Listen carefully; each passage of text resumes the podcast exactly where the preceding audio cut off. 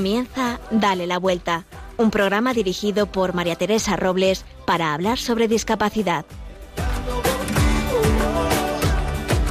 Mira, olvida las guerras perdidas. El viernes pasado, 25 de marzo, se estrenó en los cines de España la película Llegaron de noche. Trata sobre una historia real en la que un grupo de sacerdotes del Salvador, buenos, sencillos, que defendían a los más pobres, fueron asesinados. Y cómo una mujer que vio todo esto se enfrenta a ellos, se enfrenta a todos, porque no pueden callarla. En esta película, que está llena de valores, hay uno que está en desuso. Es la verdad. Vemos la verdad que se calla o se dice, se ignora o se conoce, se recuerda o se olvida, pero no se puede cambiar. Nos dice la protagonista cuando está cuando la insisten para que no hable. No soy yo quien insiste, es la verdad la que insiste. La verdad que se empeña, que quiere ser dicha, la verdad que quiere ser oída, la verdad que pelea por salir. Yo solo la cuento. La verdad. Y en este mundo en el que hablamos sobre las, sobre las personas con diversidad funcional o discapacidad, ¿cuál es la verdad de sus vidas? Dice George Orwell, en una época de engaño universal, decir la verdad es un acto revolucionario. Pues revolucionemos el mundo. Apostemos por la vida desde el momento de la concepción. No discriminemos a los niños enfermos o con cualquier discapacidad. Dejémosles vivir. Fomentemos a, fomentemos a los niños y jóvenes con discapacidad. Formemos a los niños y jóvenes con discapacidad para que puedan estar al día el día de mañana construyendo y haciendo un mundo mejor, aportando lo que solo ellos pueden aportar. Consigamos trabajos acordes a su formación y capacidades con salarios justos y pongamos el valor en valor el bien que hacen a la sociedad. Cuidémosles en sus enfermedades, busquemos curas para los que nos necesiten y remedios para vivir con mejor calidad de vida. Apostemos por la vida hasta la recta final de ella, acompañándoles en el momento más importante, la muerte. No me puedo callar y no lo haré. Seguiré luchando por sus derechos, apostando por la vida, por su dignidad. Diré a los cuatro vientos que su vida merece ser vivida y que sin ellos la sociedad se iría a pique. Seríamos una sociedad muerta. Por eso hago mía la frase de Antonio Machado. Tu verdad, no, la verdad.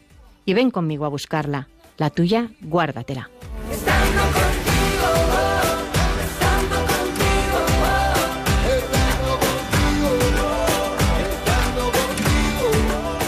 Y este programa no sería posible sin los colaboradores en producción Marimar García Garrido, en la lupa Irma Páez Camino, con la que hablaremos de la Fundación El Arca. Virginia Morquecho y Carlos Barragán nos traerán las noticias más actuales. Y nos pondremos en los zapatos de Jesús Flórez, catedrático de farmacología, presidente de la Fundación Iberoamericana Down 21. Y no faltarán las anécdotas y curiosidades en la sección de ¿Sabías qué? Que nos traerá Raquel del Barrio sobre movilidad reducida. Y ahora comenzamos la sección de la lupa.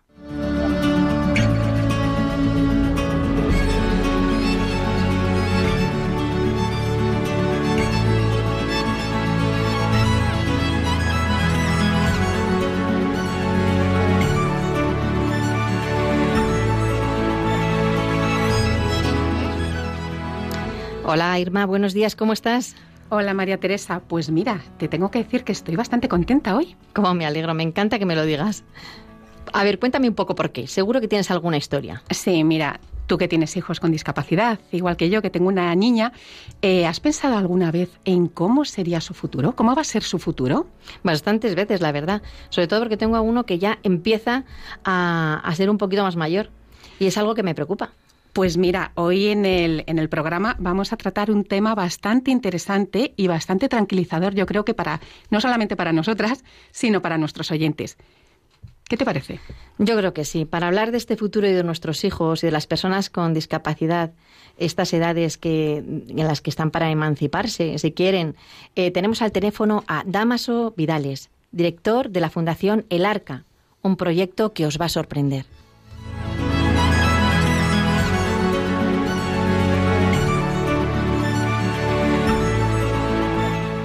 Damaso, buenos días, ¿cómo estás? Muy buenos días, encantado de estar con vosotros.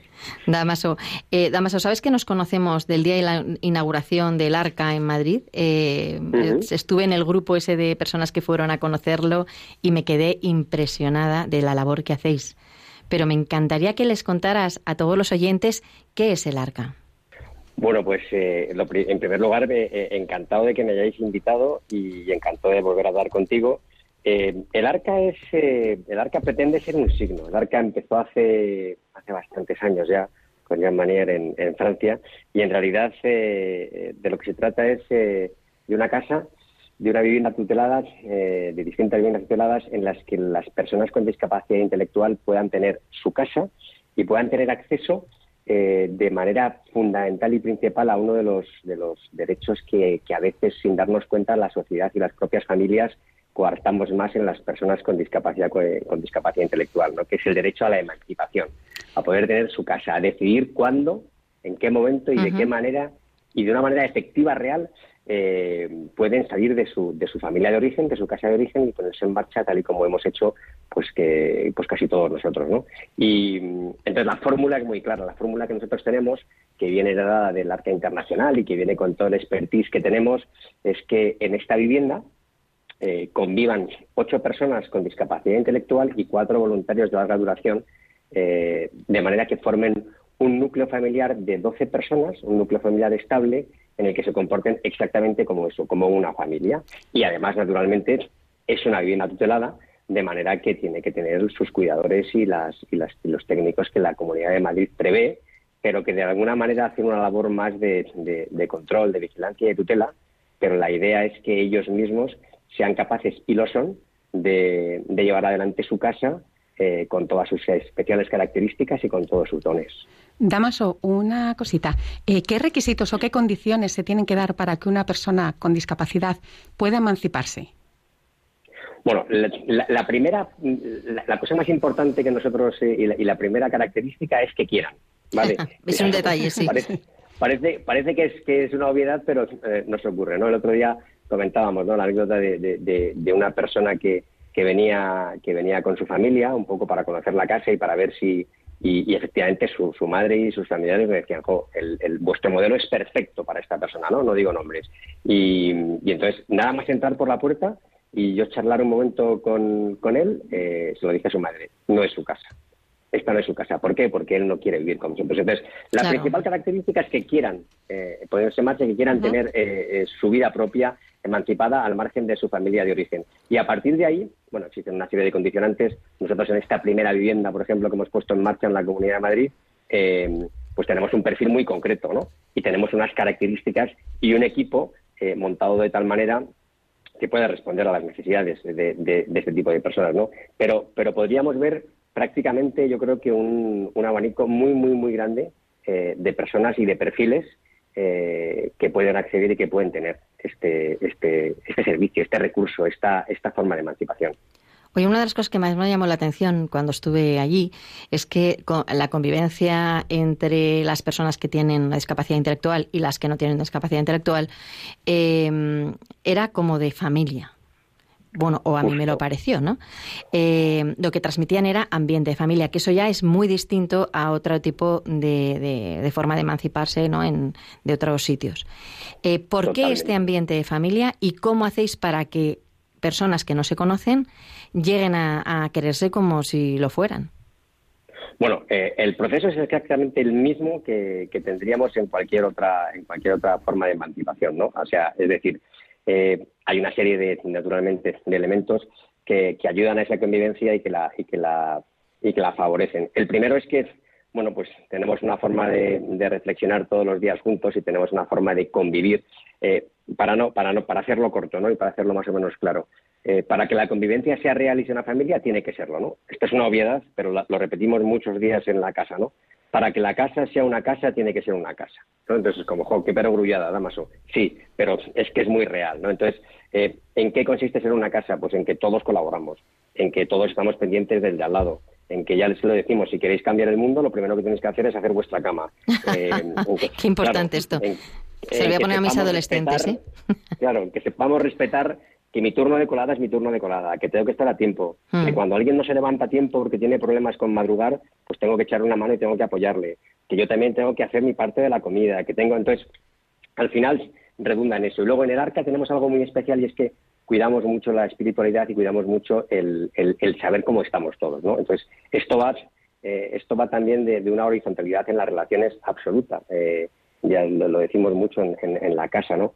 Si, si no cuidamos al voluntario que viene exactamente igual que la persona que vive aquí, o si no cuidamos al cuidador o al monitor o a la responsable del hogar o al director o al patrono que viene un día a vernos, es decir, las relaciones son de cuidarnos y de, y de, y de acogernos entre todos. Y la parte de la noche, por ejemplo, en la que reflexionamos y tenemos todas las reuniones empiezan con una reflexión en la que cada uno eh, dice un poco cómo se encuentra ese día y cómo está. Y durante el tiempo en el que tú estás interviniendo y diciendo cómo estás, eh, no se te interrumpe. Ni se te dan soluciones, ni se te dice por qué ni por qué no. Entonces, Claro. esto es algo que podríamos extrapolar de una manera contraria, es decir, podríamos sacar del arca y de las comunidades del arca hacia afuera, hacia la cultura nuestra de familia, Totalmente. para decir, oye, nos damos el tiempo, yo me doy el tiempo en casa con Nachi de parar por la noche y decir, ¿cómo estás? Y yo, ¿cómo estoy? Que sí, lo hacemos muchas veces, ¿no? Pero con esta fórmula, de hecho, tuvimos un viaje hace poco eh, familiar a, a, a, a Puigcerdá y hubo un momento en el que, en el que propusimos hacerlo, como con unos primos, ¿no? Y era, "Ha- hagamos esto, no lo hacemos. Eso es un recurso que hace que, empatices mucho con el de al lado y que pases muy, de, una manera muy rápida a, a poder considerarte como familia, teniendo en cuenta, sin olvidarnos nunca, nunca, nunca, de que la familia del arca tiene exactamente los mismos problemas, las mismas dificultades y las mismas eh, luchas, trabajos y sacrificios eh, que cualquier otra familia. O sea, aquí impera que si no hay generosidad, entrega, pues, pues no, no se puede, no se puede funcionar como una familia, ¿no? Damaso, eh, voy con el tema de los gastos. ¿Cómo una persona que quiera formar parte de vuestras viviendas, eh, esa persona en- paga mensualmente y ya está todo incluido o hay gastos fijos, la luz, el agua y luego los, Paga. los bajos variables? Cuéntanos un poquito. paga mensualmente y está todo incluido. La idea, la vocación del arca, así como así fue como nació, es que es que el coste fuera muy muy muy bajito, ¿no? Nosotros en Madrid, eh, como ya sabéis, eh, pones en marcha el, el modelo y luego después pides el concierto. Eh, de manera que de momento ahora mismo hemos, hemos nacido de, de- de manera obligada, porque no hay otra fórmula, eh, de manera privada. Entonces, nuestra vocación, la vocación es que consigamos concertar las plazas y que consigamos que ese precio se reduzca muchísimo. Pero sí, efectivamente, hay una cuota fija, una cuota que se paga, que además tiene un tope máximo comunicado ya a la Consejería de Familia, eh, del que no se puede pasar y incluye absolutamente todo. Porque es muy importante que sepamos que las casas del arca, de momento, eh, nu- nuestra vocación es no, no abrir este primer hogar, sino muchos más y, que, y sobre todo generar un modelo cultural que, que entendamos todos, ¿no? que es, es maravilloso todas las residencias que tenemos, todas las cosas grandes, pero el modelo pequeño es fantástico. ¿no? Y, y- y el tema está en que la, la idea es que siempre se participe, ¿vale? que cualquier familia, que cualquier persona que quiera emanciparse tenga claro que va a tener que aportar, que va a tener que contribuir, porque contribuye a su familia, a su casa, Claro. a su organización, pero intentar conseguir que ese coste sea el menor posible, ¿no? Y, y en eso es en lo que estamos trabajando. Evidentemente, ahora mismo dependemos de donativos, dependemos de convocatorias de, premios y de, y de acciones concretas y proyectos a los que nos presentamos y que intentamos, eh, bueno, pues que, pues que nos ayuden a tirar para adelante, pero de momento el funcionamiento es privado. También decimos, y nos gusta decirlo, ¿no? que, que cada caso se estudia, evidentemente, eh, de manera particular y que, bueno, pues le ponemos mucho interés en que esto no sea un problema. Hoy por hoy, efectivamente, hay que pagar las facturas y, evidentemente, tiene un coste. Oye, Damaso, y ya nos has contado un poquito, pero nos gustaría saber cómo, cómo contarías tú un día a día normal de el arca. Y otra pregunta que viene a colación de esta, eh, ¿los familiares pueden ir a verles? Ya que es Sí, una claro. casa. Sí, sí, claro. Mira, un- una, una parte importante, yo como verás doy muchos saltos, con lo cual eh, reubícame y organízame, pero una parte muy importante de lo que te quería decirte antes es que este recurso, esta primera casa, esta primera vivienda, este primer hogar de Alex, de Paloma, de Laura, si empiezo también la semana que viene, es su casa. Esto es muy importante. Esta es su casa. Ellos organizan en su casa, de manera que esto no es un taller. Hoy me preguntaba también otra amiga con la que hablaba por la mañana, oye, ¿puedo ir a organizarles talleres, cosas, tal, no sé qué? Digo, fenomenal. Pero tenemos una figura muy importante dentro del arca que, intentamos darle más importancia cada día, que es la persona responsable del voluntariado, ¿no? Porque claro, uno, uno se imagina, y uno llega a la casa y ve, y ve las personas y ve tal, y, se le ocurren mil cosas que hacer con ellos, y mil cosas con las que contribuir, y mil cosas con las que... Pero ojo, esta es su casa, igual que tu casa, igual que mi casa. Y cuando yo llego a casa por las tardes, a las seis, a las siete, a las ocho, cuando llegue, lo que quiero es, bueno, en mi caso, como tengo dos enanos muy pequeños, pues iba a decir un rato de tranquilidad, es imposible, pero lo, lo que queremos es llegar el que quiera pues abrirse su cerveza o tener un momento de relajación o ponerse la tele o descansar un momento o abrir un libro, en fin, es lo que y esto es lo que tratamos de tener también en el Entonces, el día a día es un día muy normal, muy concreto. Se ponen en marcha por la mañana bastante temprano, porque en el caso, por ejemplo, ahora mismo de Paloma y de Alex, pues Paloma trabaja y Alex va a la universidad y tienen que estar en sus puestos de trabajo y en su universidad tempranito, de manera que eh, bueno, más allá de salvedades en cuanto a, capacidades de disciplina, en cuanto al horario, eh, eh, se ponen en marcha y se marchan cada uno a sus, a sus obligaciones. En el caso de Alex ahora mismo está volviendo a comer a casa. Pues vuelve a comer a casa y por la tarde tiene, como él está terminando la autónoma su carrera, eh, pues tiene bastante carga lectiva. Con lo cual lo que estamos intentando es generar sus, eh, sus apoyos un poco para que lleven la parte del, trabajo de final de título y, y todos los trabajos accesorios que tiene e intentamos buscar que todos los días tengan al menos una actividad, pero que no sea muy invasivo. Esta tarde, por ejemplo, Alex eh, va a pádel y Paloma tiene zumba, ¿vale? Entonces, hay voluntarios locales, porque aquí tenemos dos tipos de voluntarios en el arca. El voluntario Te vamos a preguntar ahora por eso, por los voluntarios. ¿Cómo funciona el tema del voluntario? ¿Quién, si alguien quiere ser voluntario y quién lo gestiona? Pues mira, si alguien quiere ser voluntario, se apunta con nosotros en la web o nos llama directamente y Esther, que es la persona la misma responsable, se pone en contacto con ellos y les va diciendo, bueno, nos va preguntando cuáles son sus posibilidades, cuál es su, disponibilidad, qué es exactamente lo que quieren hacer, lo que no quieren hacer y lo que pueden, y en función de eso y de, las, de los horarios libres que puedan tener los chicos, vamos intentando acoplar. El momento que más tiempo suelen tener, el fin de semana. Entre semana, como estábamos diciendo, pues las tardes se intentan ocupar, pues como te decía, el lunes sé que esta tarde hay un pádel y zumba de mañana eh, vienen los de la música, el miércoles eh, no recuerdo, el jueves juegan al ajedrez y tal. Entonces van teniendo todo tipo de actividades por las tardes, intentando, como os decimos, que mm, ser lo menos invasivos posible dentro de que la actividad les encanta y están encantados con ella. Entonces, voluntariado, el internacional, en el que personas, internacional me refiero que también evidentemente pueden ser nacionales, pero son personas que lo que hacen es que dedican un año, año y medio de sus vidas a vivir en la casa. Viven aquí, conviven y comparten todo. Entonces, tienen como uno más. Como uno más. Y, además tienen, entre comillas, una especie de horario en el que la responsable del hogar un poco les sitúa en las labores de acompañamiento y de, y de cuidado que tendrían que hacer con los residentes. Pero el resto del tiempo, aunque están libres, viven en la casa, de manera que su comportamiento es el de unos hermanos más. Entonces, pues eh, eh, hay disponibilidad, pues evidentemente no para estar dando la tabarra todo el tiempo, pero sí para cualquier emergencia, para cualquier cosa, pues como una familia mm, al uso, ¿no? Damaso, cuéntanos alguna anécdota. Seguro que hay muchas, porque si es en plan familiar como viven, seguro que existe alguna anécdota así interesante que nos puedas contar y que a nuestros oyentes les pueda atraer bastante.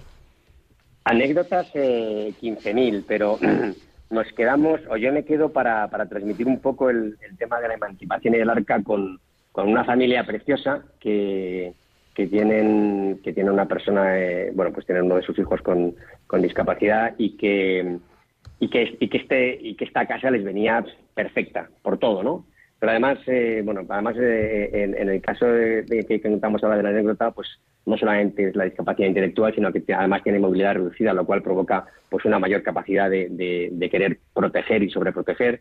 Y, y en su momento pues pues estuvimos vinieron para acá conocieron la casa estuvieron mucho tiempo viéndola y efectivamente estaban súper de acuerdo en que era lo mejor para, para su hijo, para su hija, pero pues que no lo veían porque les costaba mucho desprenderse también. Tengamos en cuenta, bueno, pues que estamos hablando de gente joven, ¿eh? de gente de, con 24 años nada más. Entonces nosotros lo que hicimos fue, bueno, pues, pues simplemente eh, contarlo, dejarlo y en un momento dado, eh, pues fueron ellos mismos los que, los que nos llamaron un día y nos dijeron, pues mirad, es que otro día hablando con vosotros se nos ha quedado una frase recurrente en la cabeza, ¿no? Que, nos decíais, no, no, no le quitéis la oportunidad de decidir. Qué bueno. Y efectivamente nos llamaron para decir, mira, y nos hemos dado cuenta de que nos cuesta muchísimo, tenemos, eh, bueno, tenemos la madre de una de, de, las personas que vive aquí, que es que es también eh, es un ejemplazo absoluto, que también está disponible para hablar cuando queráis y, que es un ejemplo absoluto porque tomamos nota, ¿eh? A, pesar del a pesar del dolor y del sufrimiento de la separación de, de cualquier hijo, pero en el caso de un, de, un, de un, hijo con discapacidad intelectual, pues todavía hay más afán de protección, ¿no? Hmm. Pues pues la, la alegría de la emancipación, la alegría de soy independiente, soy autónomo, tengo mi propia vida, tengo mi propio recurso, tengo mi propia casa. El otro día tuvimos, eh, bueno, lo que, para terminar la anécdota eh, eh, y centrarla, el, tema fue este, ¿no? Recibir esa llamada en la que alguien te dice, oye, eh, resuena en mi cabeza esto, y como resuena en mi cabeza esto, quiero que mi hija pruebe y quiero que mi hija tenga la oportunidad de decidir ella, ¿vale? ¿Se puede probar un mes, Damaso? Se puede probar un mes. Se puede ah, probar lo interesante también. Porque, claro, porque esto se trata de, no, no coaccionar las vidas, esto se trata de no coaccionar las decisiones, esto se trata de, entender que a veces nos, nos falta un poco de, empatía en ese sentido a todos los seres humanos, de entender que, cada vida es, que cada alma es especialísima y cada momento también y que los procesos son además muy complicados. Entonces, que los procesos hacen falta ayudarnos y hace falta entender, que hace falta cierto desprendimiento y mucha, mucha, mucha generosidad para entender que, eh, para entender a unos padres eh, que le dicen a su hijo, adelante, Alex, venga, y como, a la casa del arca. Y como dices, no le quitéis la oportunidad de decidir. La verdad es que Damaso, esta, esta frase nos vamos a quedar con ella, la vamos a grabar aquí, a esculpir para quedarnos con ella, porque verdaderamente a veces se nos olvida como madres. Eh, esta, este, ¿verdad? esta frase es muy importante. Se, me olvida deciros, se me olvida deciros que es muy importante, por supuestísimo, o sea, eh, comprensión absoluta y creo que transmitirlo así directamente a las familias, a los padres, porque, o sea, o sea, ¿cómo no? O sea, ¿cómo no? O sea, es que es, es tan comprensible esa necesidad de, de, proteger y de cuidar y de tal, que, o sea, absoluta comprensión, pero también eh, la oportunidad de lo otro daros la oportunidad de hacerlo. Mira, me encanta, eh, mm, creo que, Irma y yo estamos de acuerdo en que este, este, esta fundación vea a la persona de manera integral. La veis con, con, cuerpo, alma y espíritu y eso se transmite mm, muy bien ¿eh? en lo que reflejas. Se nos queda un poco corto, tenemos que cortar y entonces te vamos a pedir un favor, te vamos a pedir que nos invites, nos invites al arca a contar eh, desde allí directamente lo que estamos viendo y que podamos ver alguno de los protagonistas que también puedan contarnos ellos mismos su experiencia. ¿Qué te parece? Bueno, me parece eh, un regalo para ellos y un privilegio para nosotros y, para todo el mundo. Estáis más que invitadas, invitadísimas. Cuando queráis, os venís para acá, porque esto, contado por mí, eh, pues es complicado que llegue es, eh, llega muchísimo, por eso precisamente, porque nos está emocionando mucho y creemos que es un proyecto precioso, nos parece que a lo mejor allí incluso puede... Eh, podemos transmitir lo que vemos que es mm, a lo mejor desde unos ojos exteriores eh, más real. más más directo y, y además también tendremos a varios de los protagonistas aparte de ti que puedan contar directamente lo que ellos su sensación ¿no? y lo que ellos viven día a día Así que muchísimas gracias, Damaso. Damaso, eh, Damaso Vidales, gracias, director de la Fundación El Arca, por habernos traído esta, este proyecto tan precioso que habla de personas. Extraordinario. Es un ser diferente a los demás. Un visionario que tiene muy claro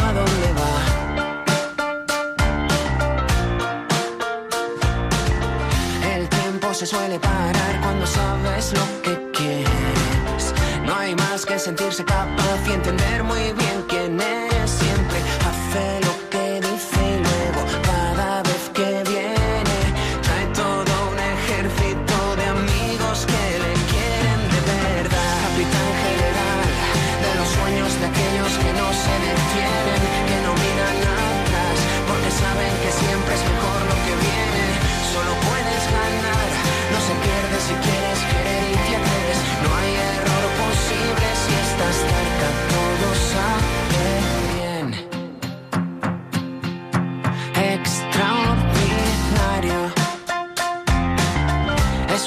diferente y especial. Muy necesario. Abrazándote no tiene rival. Y para el próximo programa os hablaremos de la Fundación Oxiria con Ana Arroyo donde se dedican a formar y preparar a personas con discapacidad intelectual para la búsqueda de empleo. También un tema muy interesante. Que no nos vamos a perder, ¿verdad, Irma? Para nada. ¿Y ahora qué nos tienes que recordar? Si nos queréis hablar de vuestra fundación, asociación, trabajo o de vosotros mismos, siempre y cuando tengáis relación con el mundo de la discapacidad, este es vuestro espacio. Podéis escribirnos a dale la vuelta a o a nuestra cuenta de Instagram arroba dale la vuelta radio. Estaremos encantados de escuchar vuestras propuestas.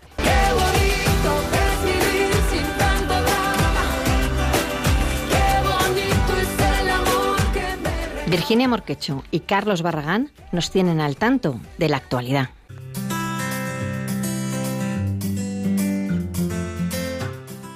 Esperamos que las noticias que hemos preparado para la sección de hoy sean de vuestro interés. La Comunidad de Madrid ha presentado la guía de lectura fácil sobre símbolos e instituciones, dirigida a las personas con discapacidad. En este apartado se explican símbolos como la bandera, el himno y el escudo, se añaden así a otros documentos que ya están adaptados, como el Estatuto de Autonomía, la Guía de Derecho al Voto o la de las instituciones europeas. El Ministerio del Interior y la ONCE han firmado un protocolo para ayudar a las víctimas del terrorismo con discapacidad. La colaboración pretende facilitar la inclusión social y la mejora de su calidad de vida. Según el ministro Grande Marlasca, este programa ofrece asistencia integral y personalizada que pretende mejorar las expectativas de inserción laboral de las personas con discapacidad víctimas del terrorismo. La Comisión Episcopal para la Evangelización, Catequesis y Catecumenado ha creado una guía para fomentar la participación de las personas con discapacidad en la Iglesia. La publicación lleva por título orientaciones en la acción evangelizadora, catequética y pastoral de la Iglesia, con y para personas con discapacidad. El obispo Romá Casanova explicó que el objetivo de este documento es ofrecer a las diócesis algunas pistas para vivir aún más la inclusión de las personas con discapacidad en la vida de la Iglesia. Monseñor Casanova recuerda que la discapacidad no es impedimento ni para recibir la buena noticia del Evangelio, ni para ser testigos de la acción salvadora de Dios. El documento está disponible en la página web www.conferenciaepiscopal.es. El Banco del Movimiento de Barcelona ha puesto a disposición de los refugiados ucranianos con discapacidad diverso material de apoyo. El Servicio Municipal de la ciudad catalana ofrece sillas de ruedas, muletas, andadores o bastones para personas refugiadas con discapacidad o problemas de movilidad. El municipio de Puerto del Rosario, en Fuerteventura, se ha sumado al proyecto Relevo Paralímpico. El objetivo es impulsar la práctica deportiva entre las personas con diversidad funcional y ofrecerles herramientas para impulsar su carrera deportiva y llegar así a la alta competición, según recoge el Diario de Fuerteventura. Este proyecto está impulsado por el Comité Paralímpico Español. Y así concluimos la sección de actualidad. Os esperamos en el próximo programa de Dale la Vuelta. Un saludo.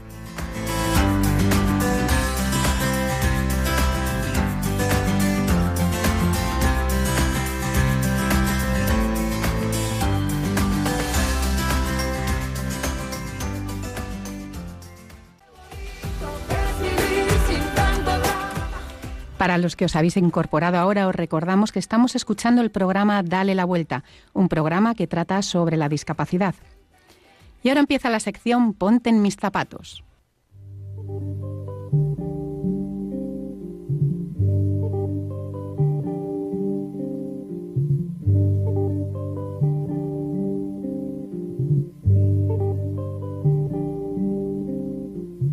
Todo pasa y todo queda pero lo nuestro es pasar, pasar haciendo caminos, caminos sobre la mar. Nunca perseguí la gloria, ni dejar en la memoria de dos hombres mi canción. Yo amo los mundos sutiles ingrávidos y gentiles como pompas de jabón.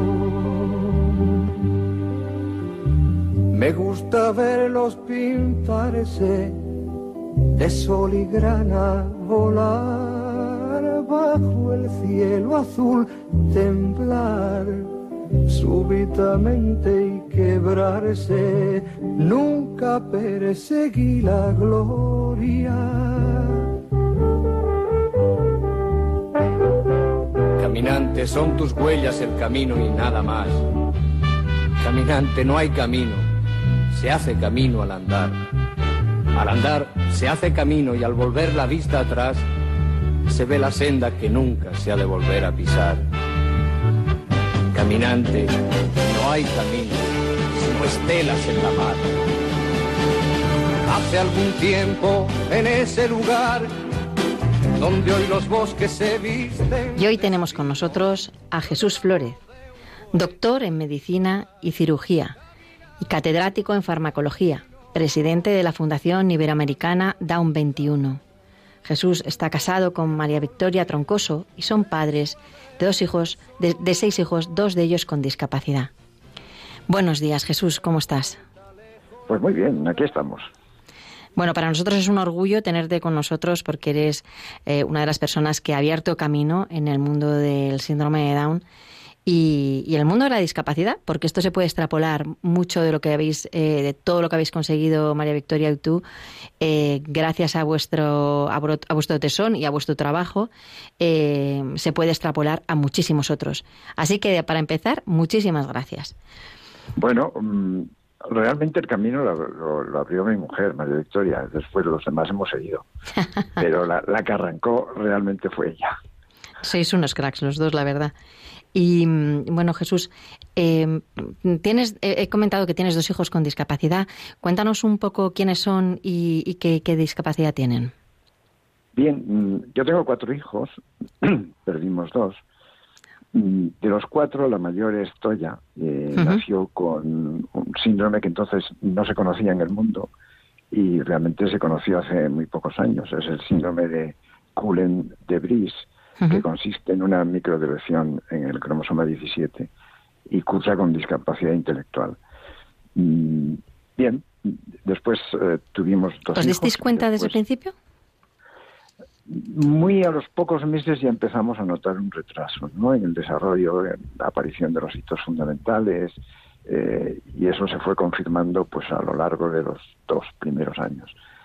Eso hizo que María Victoria, mm, que estaba entonces haciendo el doctorado en Derecho, mm, lo dejara y se dedicara a, aprender sobre la educación, lo que entonces se llamaba la educación especial y, y ya se dedicó plenamente ¿no? a la formación y al desarrollo de esta niña, que, insisto, sin saber el diagnóstico, lo único que sabíamos es que había una discapacidad. Eh, bueno, después tuvimos dos hijos más, eh, chicos, que andan por ahí, y después vino la cuarta, Miriam, que tiene síndrome de Down, nació hace 45 años, y claro, pues eh, fue un golpe fuerte, claro, porque ya María Victoria lo expresa muy bien en un libro que escribió que se titula Mi hija tiene síndrome de Down, y diciendo, bueno, otro más. Eh, Y eso a mí, que yo ya estaba muy metido dentro de mi profesión eh, como farmacólogo y como neurocientífico, muy metido en el tema del cerebro, entonces realmente me empecé a interesar. Hasta entonces seguía naturalmente la evolución de mi hija mayor, pero no tenía mayores dedicaciones, por así decir, a este mundo, ¿no? Más que, bueno, atender en casa, apoyar y etcétera. Pero ya lo del síndrome de Down ya me dejó muy tocado. Y, y obviamente entré a profundizar en el conocimiento del cerebro, lo poquito que entonces es- se sabía, y ahí sí, desarrollé mucho y realmente hemos trabajado muchísimo, Victoria en su campo, yo en el mío, incluso dentro de la investigación profesional que tenía farmacología, llegó un momento en que aparecieron unos modelos animales con síndrome de Down y los incorporé en el trabajo del laboratorio y realmente el laboratorio aquí en Santander se convirtió, junto con otros naturalmente en todo el mundo, como sitio de referencia, De ¿no? referencia. para, el, ujú. para el estudio experimental en modelos animales de síndrome de Down. Y para, la- para las Ese- personas que no, que no conocen tenemos varios seguidores, bastantes seguidores jóvenes.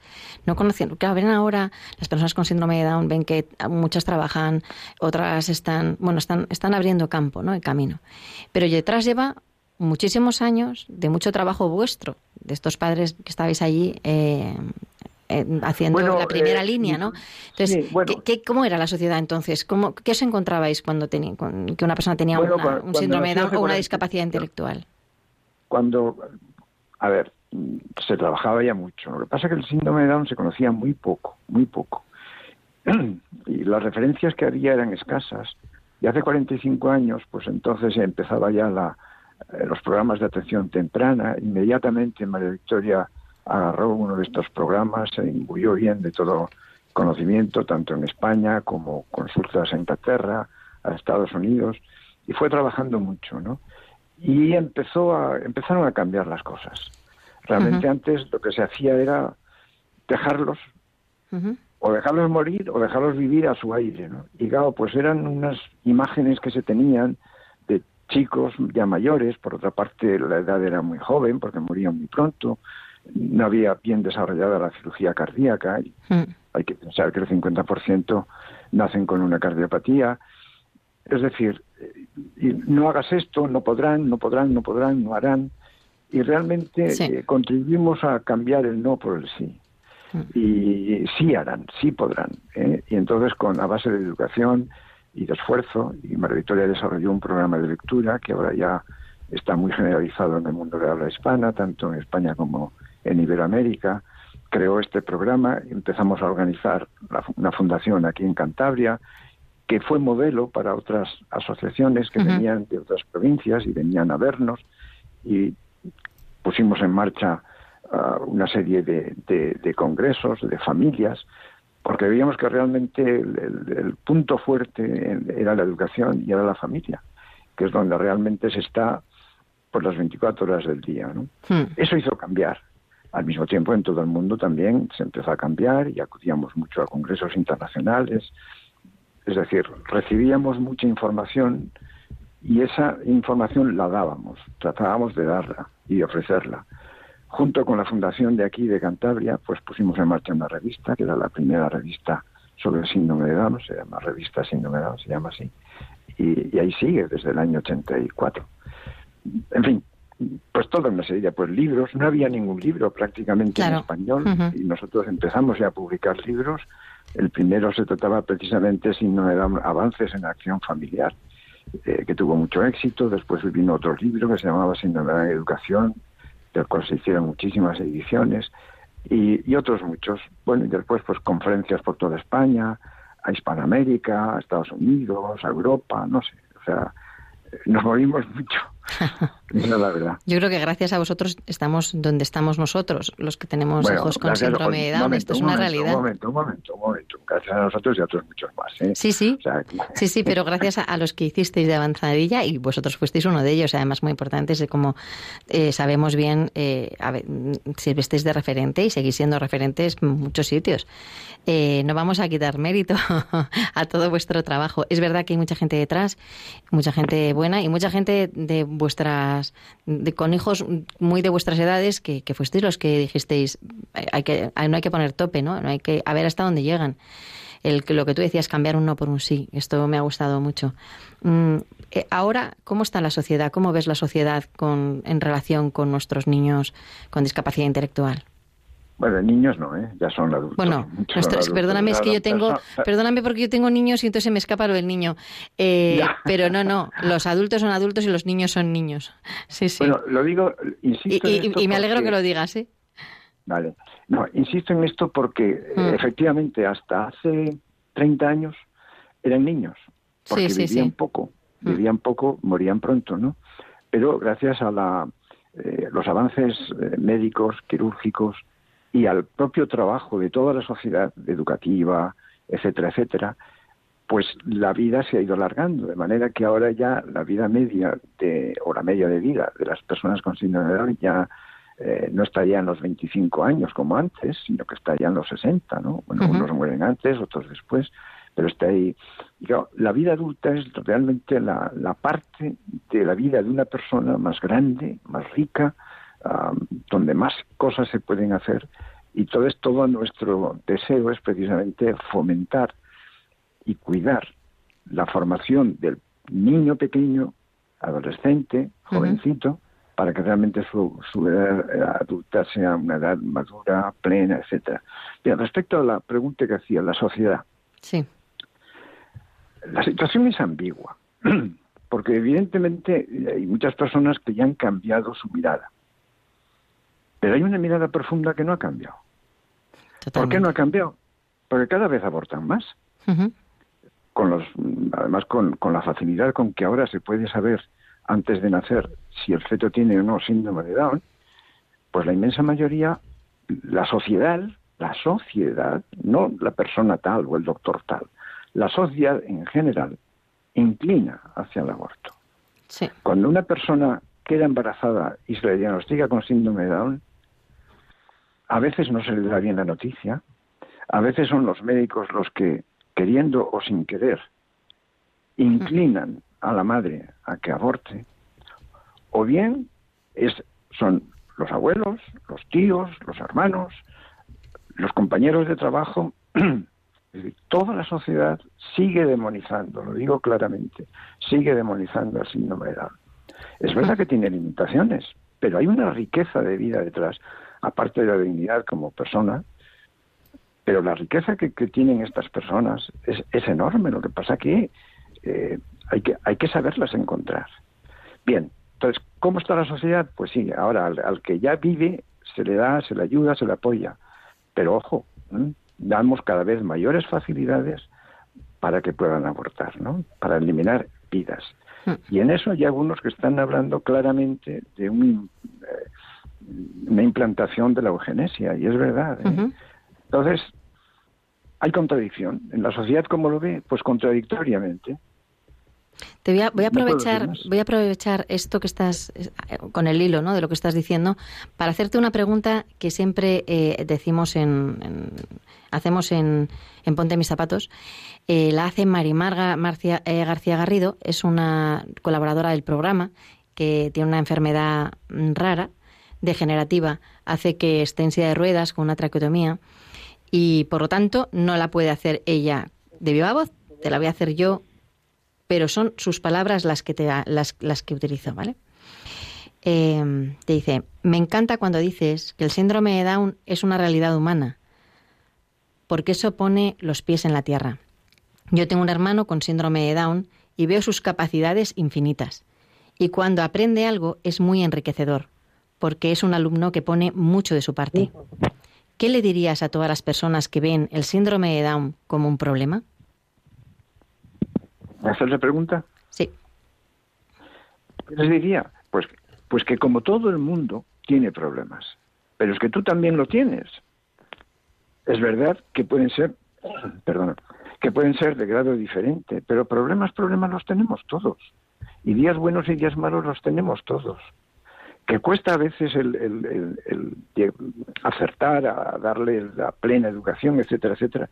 Pues sí que cuesta, o sea, no, no vamos a negar las limitaciones que tienen, pero la riqueza que, que, contienen, bueno, yo puedo, cada uno puede hablar, perdón, de su propia experiencia, yo puedo hablar de mi hija y es que, me pasaría el día entero hablando y contando cosas, ¿no?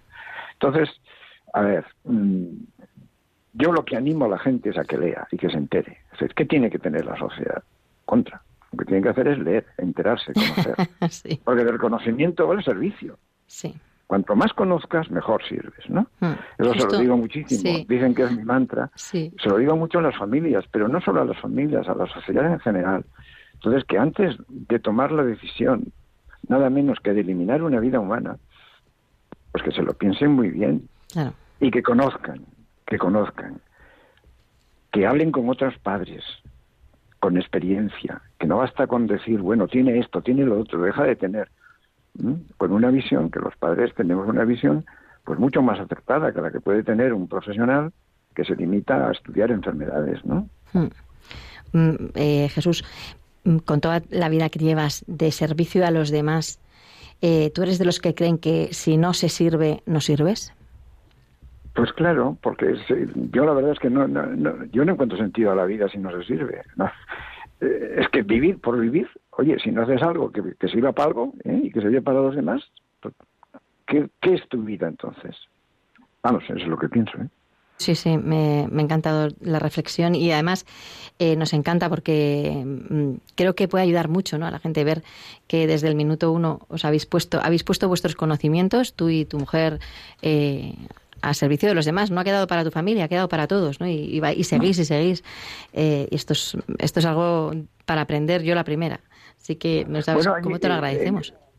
En, en ese sentido, eh, sí quisiera mencionar el último libro que hemos publicado, que salió hace un mes, que se llama La vida adulta en el síndrome de Down. Uh -huh. Es un libro que yo he dirigido, eh, he coordinado, y intervienen 18 autores que son primeras figuras en sus respectivos campos, en la formación y el seguimiento y el apoyo al adulto con síndrome de Down. Uh -huh. Yo creo que es un libro realmente extraordinario, lo digo porque, porque los colaboradores lo son, y porque ahí se ve entonces toda la riqueza de capacidades, de posibilidades, de cosas que hay que hacer. Si da una visión, me parece a mí, ¿eh? sí. muy completa, muy plena. Entonces, eh, yo realmente recomiendo no solamente a, las familias, sino también a los educadores, responsables laborales, políticos y la sociedad en general, que lea este libro. Que este libro realmente va a enriquecer mucho uh, el pensamiento, la profundidad con que realmente se tratan los temas relacionados con el síndrome en el adulto. Porque el adulto, al, fin y al cabo, es la persona ya cumplida, que está desarrollando su vida, gracias al, esfuerzo, claro, y al apoyo que ha recibido desde pequeño. Jesús, nos queda cortísima esta entrevista. Eh, me da mucha pena tener que despedirte, pero te voy a pedir un favor. Eh, ¿Te importaría quedar con nosotros otro día para hablarnos un poco más de la Fundación Iberoamericana Down 21 y contarnos eh, qué hacéis desde allí y, y qué, cuáles son vuestros proyectos de cara al futuro? Nada, cuando queráis. Te, claro, te lo digo en antena y ya te, tienes obligación casi de decirme que sí. Pero luego, si quieres, me puedes decir que no. no, no, no, Pero no, yo creo que es muy enriquecedor. ¿eh? Y agradecido por, por, por lo que estáis haciendo. Muchísimas gracias, Jesús Flores, por estar con nosotros. Y la verdad es que estaríamos preguntándote muchísimo. Creo que hay muchísima gente muy interesada en todo lo que cuentas y, y espero que puedas venir a vernos, en algún, bueno, venir, puedas entrar en antena a vernos en algún momento y desde luego me encantaría conocerte personalmente, así que eso sí que también lo digo. así que si tenemos ocasión, eh, es verdad que, que, nos gustaría que nos contaras todo el tema de la fundación y te damos las gracias por esta entrevista. Un abrazo. Gracias a, gracias a vosotros. Un abrazo a todos.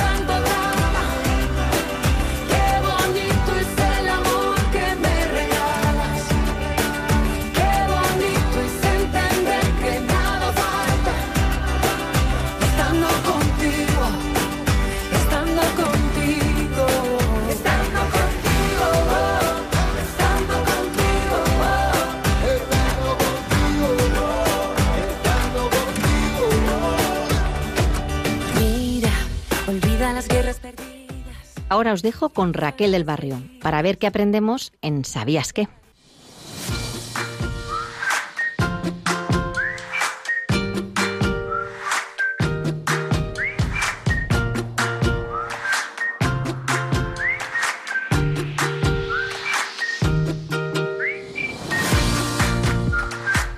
Buenos días, María Teresa. Buenos días, queridos y queridas oyentes. Hoy en ¿Sabías qué? hablamos de accesibilidad física y barreras arquitectónicas. ¿Sabías que la accesibilidad física es uno de los tres tipos en los que se divide la accesibilidad universal? Pues sí, la accesibilidad física es uno de los tres tipos en los que junto a la accesibilidad cognitiva y la sensorial se divide la accesibilidad universal. Y esta es la cualidad de una cosa que se puede usar con facilidad o de un espacio al que se puede acceder sin depender eh, de tus limitaciones físicas. Por ejemplo, poder entrar en un edificio con silla de ruedas o poder abrir una puerta aunque no tengas mucha fuerza en la mano. En el siglo XXI, cualquier ciudad o municipio debería ser accesible arquitectónicamente, con el fin de que todos los ciudadanos puedan moverse con total libertad, independientemente de cuál sea su condición física, psíquica o sensorial. Este tipo de accesibilidad está regulado en diferentes leyes para garantizar la igualdad de oportunidades de todas las personas. Si hay algo que dificulta la accesibilidad física son las barreras arquitectónicas. ¿Y en qué consisten exactamente? Bueno, pues las barreras arquitectónicas son todos aquellos obstáculos que impiden o dificultan la independencia de las personas para acceder, moverse o llegar a espacios y servicios comunitarios. La legislación española contempla la eliminación de estas barreras en espacios comunes de los edificios tanto de uso privado como de uso público.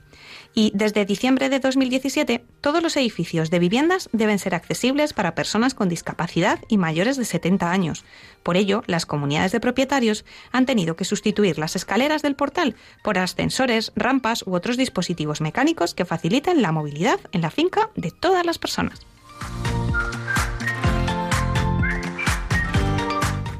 Y es cierto que se va avanzando mucho en su eliminación, pero todavía queda mucho por hacer. ¿Y cuál es el origen de la accesibilidad física? Bueno, pues en la segunda mitad del siglo XX se vio la necesidad de adaptar el medio físico a las personas. Por ello apareció el concepto de eliminación o supresión de barreras. Y años más tarde se empezó a hablar del diseño para todos o diseño universal. Esta filosofía dio lugar a una nueva forma de plantear el problema. Ya no se trataba de derribar barreras, sino de diseñar y de construir sin ellas, y se introdujo el concepto de accesibilidad física integral como condicionante para la integración y normalización de las personas con movilidad y comunicación reducida, y que sería el germen que ha ido evolucionando hasta el término actual de accesibilidad universal que va más allá de lo meramente físico. Y hasta aquí nuestra sección de hoy sobre accesibilidad física y barreras arquitectónicas. En el próximo programa hablaremos sobre el trastorno del espectro del autismo. Si quieres que en próximas secciones hablemos de algún tema en particular, solo tienes que escribirnos un correo electrónico a dale la vuelta arroba radiomaria.es. Hasta el próximo programa y feliz día. Adiós.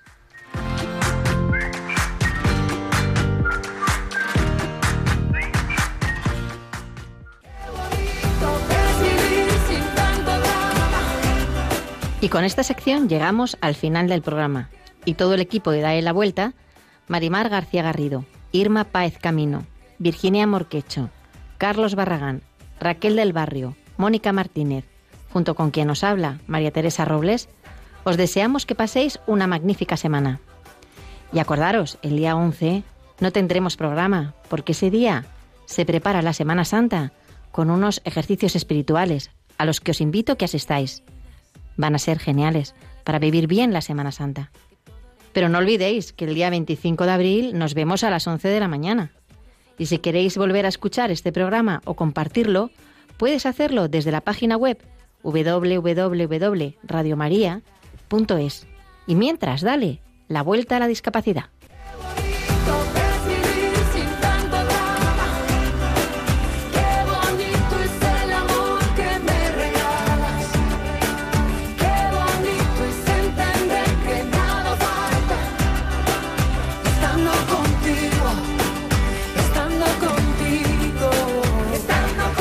Concluye así en Radio María, Dale la Vuelta, un programa dirigido por María Teresa Robles para hablar sobre discapacidad.